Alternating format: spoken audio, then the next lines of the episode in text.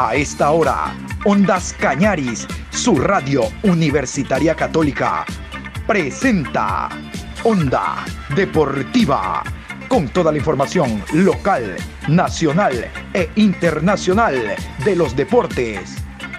Comenzamos.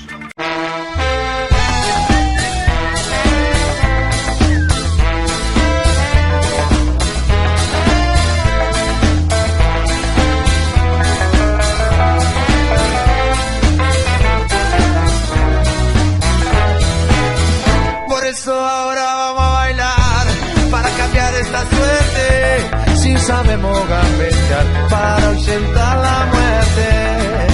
Vamos a bailar para cambiar esta suerte. Si sabemos gambetear para ausentar la muerte. Hola, ¿qué tal? ¿Cómo está mi querido Patricio? Con el gusto de siempre, aquí estamos en la información deportiva a esta hora de la mañana.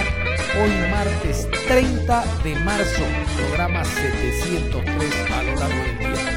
Vamos a dedicar íntegramente la programación de esta mañana a lo que fue el amistoso de Ecuador ante Bolivia por este encuentro internacional realizado en la ciudad de Sangolquí, sector Chillo Gijón, Estadio Independiente del Valle. En la tarde vamos a hablar del campeonato nacional porque mañana la Liga Pro se reactiva.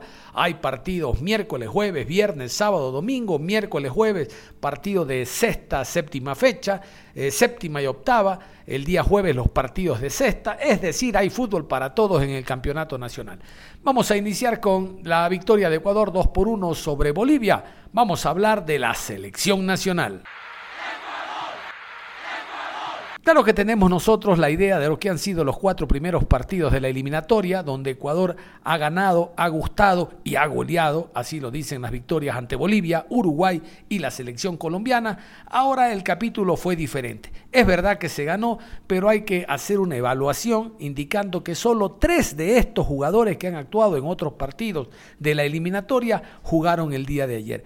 Por lo tanto, no se puede rendir de la misma manera el trabajo de la selección del día de ayer. Pero vamos a iniciar con las alineaciones. Así alineó el equipo de Gustavo Alfaro la selección ecuatoriana de fútbol. Domínguez, Perlaza, Quiñones, Torres, León, Martínez, Arroyo, Novoa, Carabalí, Mena y Estrada. Y el equipo del altiplano, los bolivianos dirigidos por el venezolano César Farías, que volvieron a perder por la misma cuenta como perdieron ante Chile la semana anterior 2 por 1, alinearon de esta manera. Estos son los 11 de Farías. Rojas, Montero, Arce, Bejarano, Martins, Vaca, Miranda, Guayar, Saavedra, Flores y Justiniano. Vamos a revisar los goles porque al minuto 37 llegó la primera para Ecuador, séptimo gol en su cuenta con la camiseta de la selección, quinto gol en amistoso. Hablamos de Fidel Martínez, el jugador de Cholos de Tijuana, después de aprovechar un error del portero Rojas, anotó de esta manera, con el relato de los hermanos bolivianos. La pelota bien abierta para Perlaza. Va a llegar atacando Ecuador otra vez al centro, hacia el área. ¡Ah! El cabezazo soltó Javier Rojas y le vuelve a pegar, señoras y señores, el ecuatoriano hay gol. Gol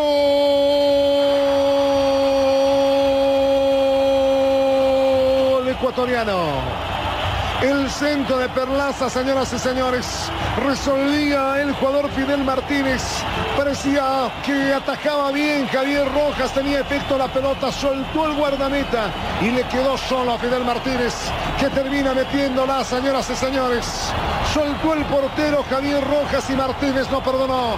Y en el minuto 37 en el banco de Guayaquil, en el estadio ecuatoriano, se abre el marcador. Está ganando Ecuador 1 a 0 en complicidad con el portero Rojas, Fidel Martínez lo hizo. Bueno, sí, lo, de Rojas de verdad eh, irreconocible. Error el 90%, por supuesto. Culpable será un poco más. De verdad, un cabezazo que ni siquiera tenía potencia y además va a la posición del portero. El efecto de la pelota hace que no pueda eh, controlar Javier Rojas y en el rebote en el césped ingrese nuevamente el hombre ecuatoriano para marcar. Eso está claro. Pero también identificamos este tipo de cosas y de errores, ¿no? El centro que deja lanzar Flores, Nadie puede llegar a cabecear o a ganar en el cabezazo al delantero, más allá de que sí, el culpable de toda esta acción y que Ecuador esté ganando en este momento es el arquero de la selección. Llegó al minuto 59, nuevamente Fidel Martínez haciendo el 1-2 con Michael Estrada y lo deja al jugador ecuatoriano que actúa en el Toluca, que aprovecha un despiste de la defensa para anotar la segunda. Se hacía justicia porque Ecuador era más en el compromiso. Aquí el gol de Michael Estrada relatado por los hermanos bolivianos. Va el plantel ecuatoriano que robaban en el férico, tiene el segundo con Fidel Martínez abajo gol. Gol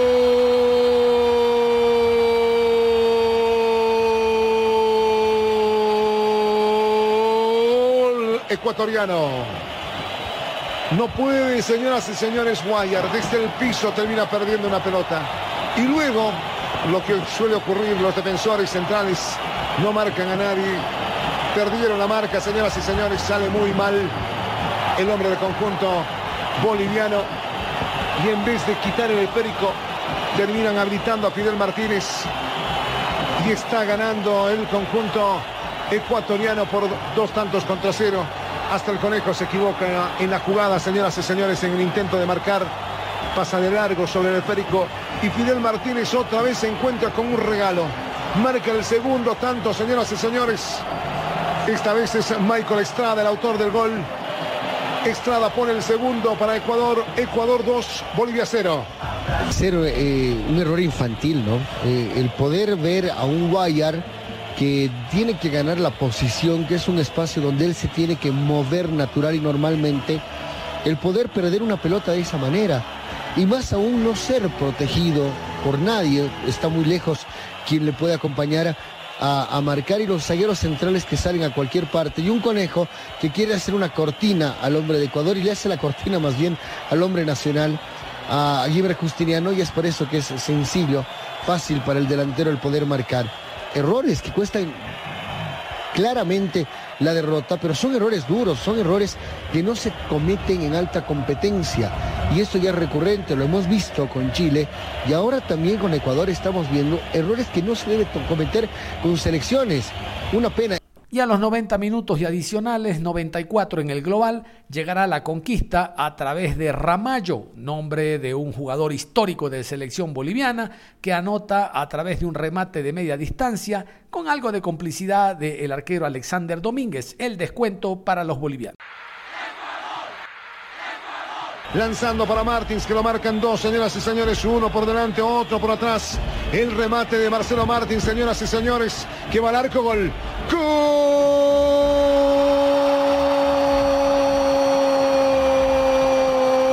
Ramallo.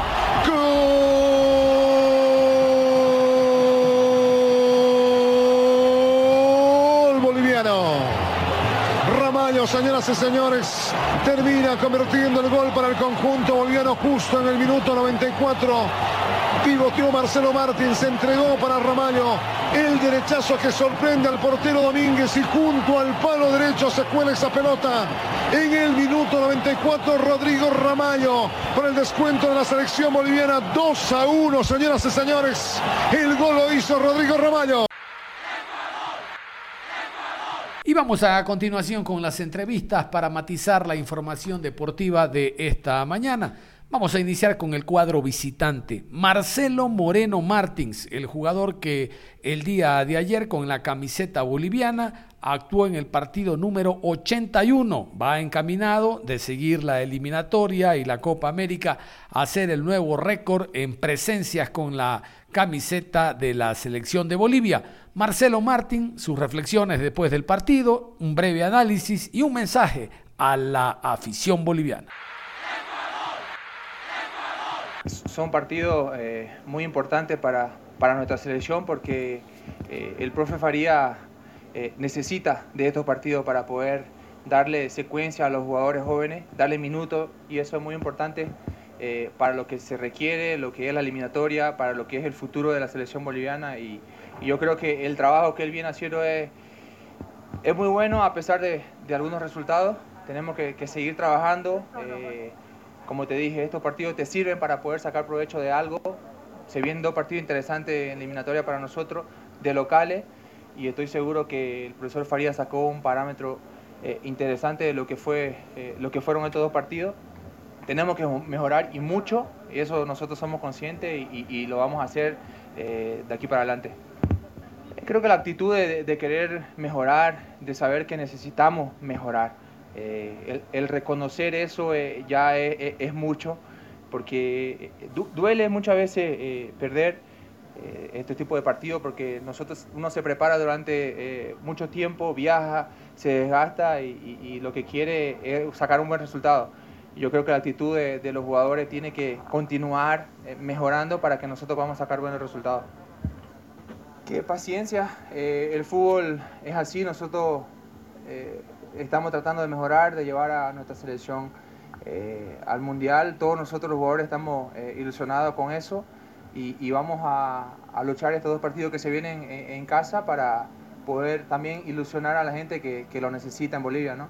Es momento de escuchar a la gente de Ecuador y vamos a iniciar por las manos del equipo ecuatoriano. Alexander Domínguez algo de responsabilidad en el gol puede ser, pero Domínguez hoy por hoy es el arquero titular de la selección y hay que brindarle el total apoyo al arquero del Vélez Arfield. No tapa regularmente en el cuadro argentino, sí por la Copa Argentina, pero es uno de los primeros convocados por parte de Gustavo Alfaro. Aquí Alexander Domínguez después del partido invitado a la rueda de prensa. Obviamente sabemos de que de que estaba, bueno, por ahí un poco media, media pesada la cancha, no, no, estaba regada, que la selección siempre, bueno, está acostumbrada a jugar con cancha regada, pero, pero la verdad que lo sentimos bien, la verdad que hay que felicitarlo ¿no? a Michel por, por, por, por todo lo que está haciendo por, por, nuestro país, así que bueno, un estadio muy lindo y, bueno, esperemos seguirlo disfrutando, ¿no? No, yo creo que, pienso que me, me, sentí muy bien, yo eh, cada que que el profe a la convocatoria estoy, ya me motivo solamente en estar, así que bueno, eh, espero bueno, seguir trabajando, seguirle metiendo, yo la verdad que eh, la ilusión mía es seguir vistiendo esta camiseta y, seguir consiguiendo cosas importantes, así que bueno, me sentir bien y sobre, los, sobre mis compañeros que no pudieron venir, bueno, la verdad que hay un grupo de jugadores muy amplio, cosa que ahora, bueno, se le va a complicar un poco al, al entrenador, porque, bueno, el que viene, viene y hace las cosas de la mejor manera, así que que nada, esperemos ya ahora en, la fecha FIFA y en la, en, la, en la Copa América poderlos tener a todos, a todos juntos, ¿no? No, claro, obviamente somos conscientes que siempre hay que mejorar, nosotros somos conscientes, siempre hay que mejorar, pero bueno, esta, este microciclo lo sirvió mucho a nosotros y obviamente al entrenador para sacar muchas cosas, sacarnos provecho. Y bueno, como siempre eh, se dice, uno siempre trata de, mejorar al día a día, así que bueno, lo importante es que lo sirvió y, que se pudo jugar, ¿no? No, muy bien, muy bien, la verdad que tengo que destacar la convivencia con, todos los nuevos, la verdad que fue, fue nueve días casi que tuvimos y bueno, la pasamos de la mejor manera, yo siempre lo he dicho, ¿no? El jugador que viene acá siempre se va a sentir cómodo porque bueno, eso, eso es lo que tratamos de hacer, ¿no? De que se sienta cómodo, de que se, se empape y se, y se meta llenamente a, la familia, porque bueno, la selección es una familia. Así que nada, de mi parte felicitar a todos los nuevos y obviamente a los que hemos estado viniendo, ¿no? No, muchas gracias a ustedes, gracias. Muchas gracias, ¿no? Angelito Mena no tuvo la oportunidad de marcar, pero fue fundamental Mena ubicado como enganche detrás del número 9, asociado con Fidel Martínez, después con Carabalí, después asociado con Plata en la variante en el segundo tiempo, pero siempre el jugador Mena como eje, como símbolo en el medio campo de la selección. Pasado el minuto 30 le dio paso, por agotamiento físico y porque el técnico quiere observarlo a Damián Díaz, al jugador argentino-ecuatoriano que realmente no lo hizo mal. Díaz estuvo a punto de anotar, no bien ingresado al terreno de juego. Pero bueno, es el momento de Angelito Mena hablando de lo que fue este partido y de las convocatorias que ha tenido con la selección nacional. Eh, muy emocionado, contento por, por eh, tener una nueva oportunidad acá en la selección, así que, bueno, seguimos trabajando por el bien de, la selección, por el bien del país, queremos que todos eh, sigamos unidos, que la selección cada día transmita más eh, unión, fuerza, así que, bueno, estoy contento por el rendimiento, como tú lo dijiste, cada día me esfuerzo para, para, superarme, así que, bueno, trato de mantenerme día a día para, para cuando lleguen estos momentos, pues estar a la altura, ¿no? Se podría decir que no es fácil armar un grupo eh, por diferentes temas, ¿no? El tema de, ya bien sea de la pandemia, eh, lesiones, por ahí nuevos chicos que, que, también tienen oportunidad y yo creo que por ahí se complica, pero el día de hoy se demostró que, que todos buscan un, una oportunidad, que, desean estar acá y, y, bueno, no desentonaron, así que, que bueno, estamos contentos por, por el triunfo, sabíamos que por ahí era amistoso, pero, pero bueno, Ecuador lo que, lo que pretende de, de hoy en adelante, todos los partidos, afrontarlo de la misma manera y, y, lo más importante es sacar la victoria. ¿no? Eh, se vale soñar, estamos trabajando para llegar lo mejor posible, eh, bien sea las eliminatorias y, y, por qué no soñar con, con, ganar una Copa América. Yo creo que todo es posible, así que, que bueno, seguiremos preparándonos, esforzándonos al máximo y sobre todo eh, con la humildad que necesita este grupo para, para mantener lo que, lo que se viene logrando. Y es, el espacio para el director técnico Gustavo Alfaro, quien inicia agradeciéndole a César Farías por el hecho de haber aceptado jugar en esta fecha la eliminatoria, ¿no? No, no hay partido de eliminatoria y se jugó en esta fecha el partido amistoso. Si ustedes se dan cuenta, solo Chile, Bolivia y Ecuador han jugado en esta, en esta jornada doble que estaba prevista para la eliminatoria, pero llamada ahora fecha FIFA. No lo han hecho los grandes, porque no podían llegar los jugadores de Europa, pero era el momento para observar a los jugadores locales. Caso Argentina, Brasil, aún con la pandemia, Colombia que recién está rearmándose con el técnico eh, Reinaldo Rueda, Uruguay, Perú, Perú, les cuento que el técnico de Perú es muy criticado, Gareca, por aquello de que no convocó ni siquiera para trabajar en microciclo a los jugadores que actúan en medios locales. Es por eso que lo que ha hecho la ecuatoriana de fútbol en este partido amistoso a través de Gustavo Alfaro y la convocatoria es muy positivo. Siempre será positivo convocar a los jugadores, más aún cuando había una para obligada del campeonato. Bueno, vamos con Gustavo Alfaro, que reitero, comienza agradeciéndole a César Farías y analiza a algunos jugadores, el caso de Damián Díaz, y de que hasta ahora él como técnico de la selección en los partidos que ha dirigido no puede terminar con el marco en cero. Aquí Gustavo Alfaro. Permítanme agradecerle a la delegación de Bolivia, se lo dije recién a su entrenador, a César Farías, a toda la delegación por, por haber eh, venido aquí hasta, hasta Ecuador, por habernos dado la posibilidad de, que podamos organizar este, este, partido amistoso y que nos ayude a los dos en esta etapa de preparación para, para seguir eh, fundamentalmente intentando corregir errores, intentando crecer para, para, lo que viene, que es lo importante, que son las eliminatorias. Eh, yo a Damián lo vi bien, eh, entró más que nada eh, en un contexto de partido donde nosotros eh, habíamos marcado dos goles de diferencia, donde podía generar una buena sociedad con Gonzalo Plata, teniéndolo como punta campana. de pronto tratamos de buscar también un poquito de verticalidad, más allá de que Cristian Novoa hizo un muy buen partido ver si con Johnny Quiñones podíamos tener la, verticalidad para intentar eh, definir el partido o, alargar la diferencia. Creo que tuvimos las chances como para poder hacerlos. De, hecho, eh, Quito tuvo una, una, una, muy buena jugada entre que Gonzalo lo asistió, que él definió de primera, que salió al lado del palo. Pelotas encortada para, para Perlaza, que después no pudimos definir, una pelota que Campana va a anticipar al primer palo. Eh, creo que se movió bien, fue generoso, se comprometió también en la recuperación de la pelota, en las presiones en la salida. Tanto él como el resto de los compañeros creo que han hecho un, un, buen partido, más allá de que obviamente siempre hay cosas para corregir, siempre hay cosas para mejorar, pero me quedo fundamentalmente satisfecho con, con lo hecho por todo el plantel a lo largo de, de toda esta semana larga que tuvimos la, la, posibilidad de trabajar. Y el futuro va a depender de ellos más que de mí. Eh, como le dije a ellos, esto es una competencia sana, muy linda, pero muy competitiva, porque hoy tenemos un, una gran cantidad de jugadores que están en un muy buen nivel y por eso hay que estar preparados para cuando la selección los llames, ellos tengan la, capacidad, el compromiso y la determinación de darle una mano a las necesidades de la selección. ¿Cómo deben seguir manejando sus carreras Leonardo Campana y Gonzalo Plata para seguir en la selección? Tienen el juego de la calidad, pero no sienten que la falta de continuidad puede afectar su rendimiento a lo largo de la temporada. Sí, hemos, he estado hablando con ellos, he estado hablando sobre la posibilidad de que busquen un lugar donde tengan competencia, porque eh, por más que entrenen bien, por más que trabajen bien, eh, lo único que da timing competitivo es jugar. Eh, nunca un entrenamiento va a poder recrear lo que significa jugar un partido por los puntos, por eso les dije, los aconsejé.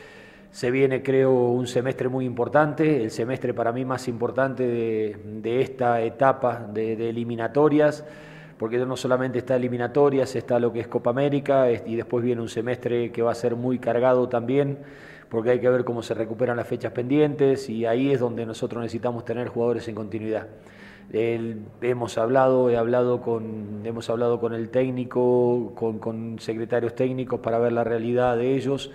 El caso de Leo se le termina ahora el préstamo en junio, el caso de Gonzalo no. Entonces eh, es fundamental y es importante que encuentren la continuidad tanto él como el resto de los compañeros para, como yo les dije, ¿no? que me hagan las cosas difíciles a mí, para que tenga cada vez más cantidad de jugadores para, para jugar, porque insisto que nosotros necesitamos tener jugadores con nivel competitivo. Después de un rendimiento aceptable de la selección, ¿qué tiene planeado con este tiempo antes de las fechas apretadas de las eliminatorias y en especial la Copa América? Sí, estábamos viendo, lo que pasa, nosotros habíamos planificado de pronto tener un microciclo en Guayaquil. Eh, la idea nuestra era, yo quería ir a Guayaquil, quería hacer un microciclo en Guayaquil y tenemos que ver si nos dan las fechas como para poder organizarlo, porque también hay que sopesar eh, no solamente Liga Pro, que de hecho nos dio una mano grande, porque por ejemplo hay distintas ligas en distintas partes del mundo que están compitiendo en esta fecha FIFA, en cambio Liga Pro no, cuando en otro momento sí competía. Entonces yo creo que también Liga Pro se puso en sintonía a las necesidades de de la selección y eso para nosotros es muy bueno. Pero también está Copa Libertadores, ahora viene todo lo que es Copa Libertadores, entre el mes de, abril y el mes de mayo está la fase de grupos donde se van a tener que jugar seis partidos los equipos, hay muchos equipos aquí de Ecuador que juegan partidos, entonces vamos a sopesar que si no podemos contar con esos jugadores, y tenemos el espacio, tal vez organicemos con determinados equipos una, una, selección también como para hacer un par de días de entrenamiento. Hoy observamos muchas variantes en el frente de ataque, inclusive hubo un jugador que proyectaba el pase largo. ¿Qué fue lo que más le gustó de estas variantes que se ensayó en este amistoso? La verdad de Cristian me gusta mucho el panorama que él tiene para jugar. Casualmente hoy se cumplían 12 años del, debut de, de Cristian por primera vez en, lo que es eh, selecciones nacionales y lo que es defendiendo la selección de Ecuador. Y la verdad se lo dije antes de empezar el partido que para mí es un orgullo porque es ejemplo, es ejemplo para todos, para los jugadores y para nosotros también. Por el nivel de compromiso que él tiene, por el nivel de dedicación, por el amor incondicional que él siente por la camiseta y porque lo sigue viviendo como lo dijo él, como si estaría por debutar en la selección.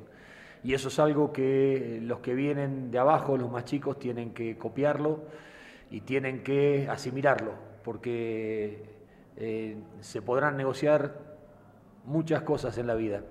Hay dos cosas que no se negocian, las convicciones y el amor hacia un sentimiento tan sublime como es jugar en una selección nacional.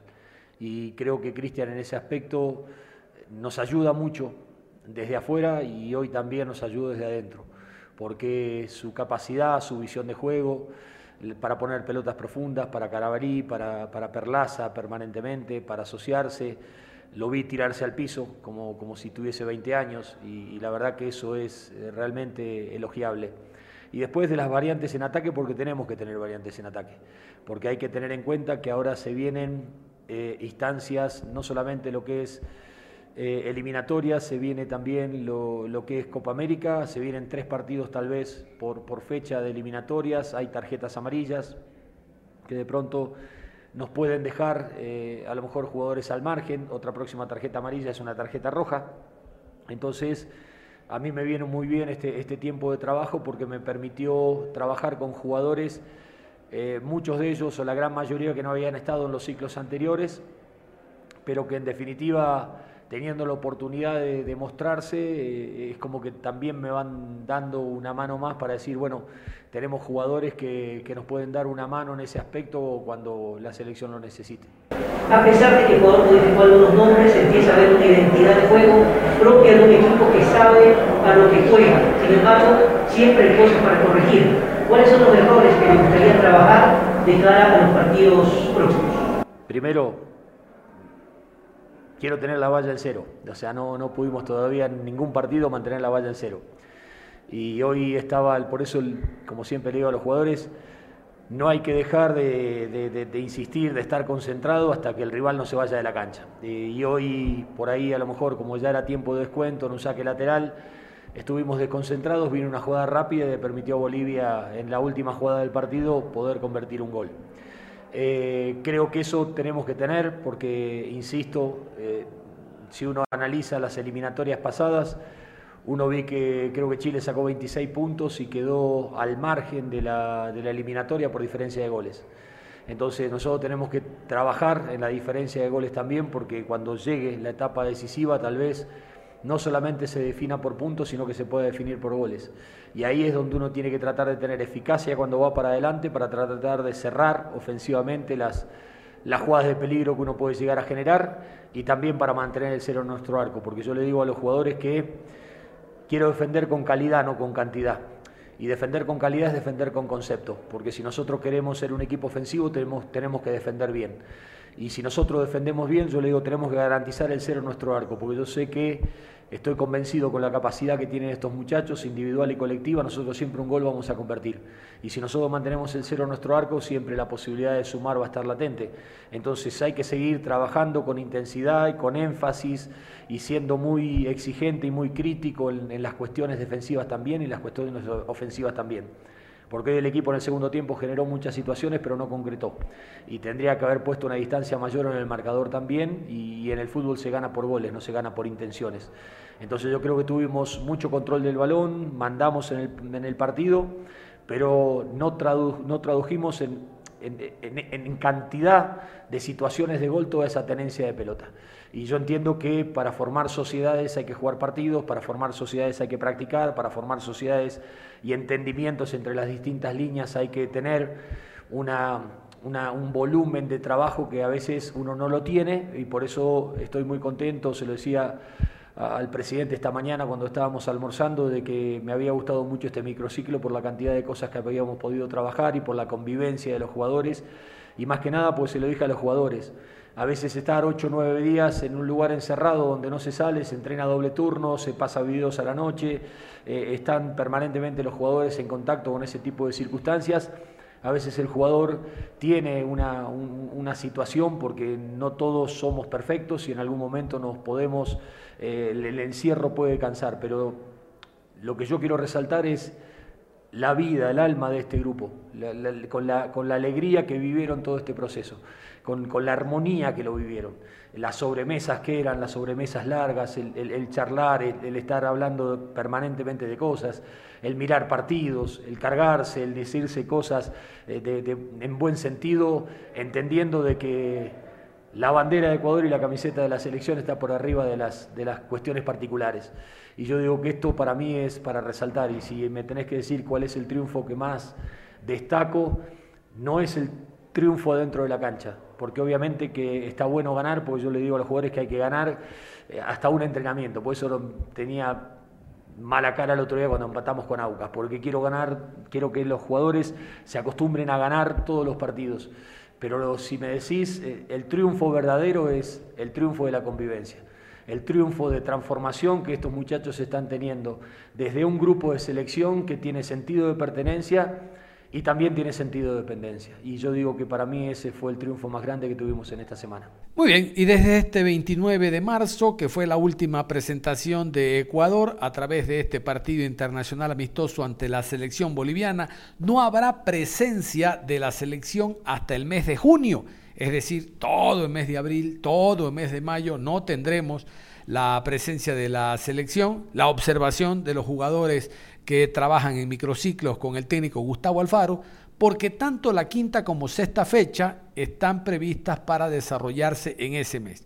La quinta fecha en Caracas, Venezuela ante Ecuador, y la sexta en Quito, en el Estadio Rodrigo Paz, Chile ante Ecuador. Y de ahí nos metemos a lo que será Copa América en tierra colombiana. Recuerde que la Copa América se divide, un grupo en Colombia, otro grupo en Argentina, pero aquello le vamos a contar más adelante. Creo yo que queda la satisfacción sobre todo de haber ganado el partido y las respuestas individuales y los análisis colectivos los tiene el director técnico al margen de la rueda de prensa que escuchamos. Muy para él tendrá algunas conclusiones que los conversará con su almada con su cuerpo técnico y esperará en próximas convocatorias corregir errores, porque siempre hay que corregir.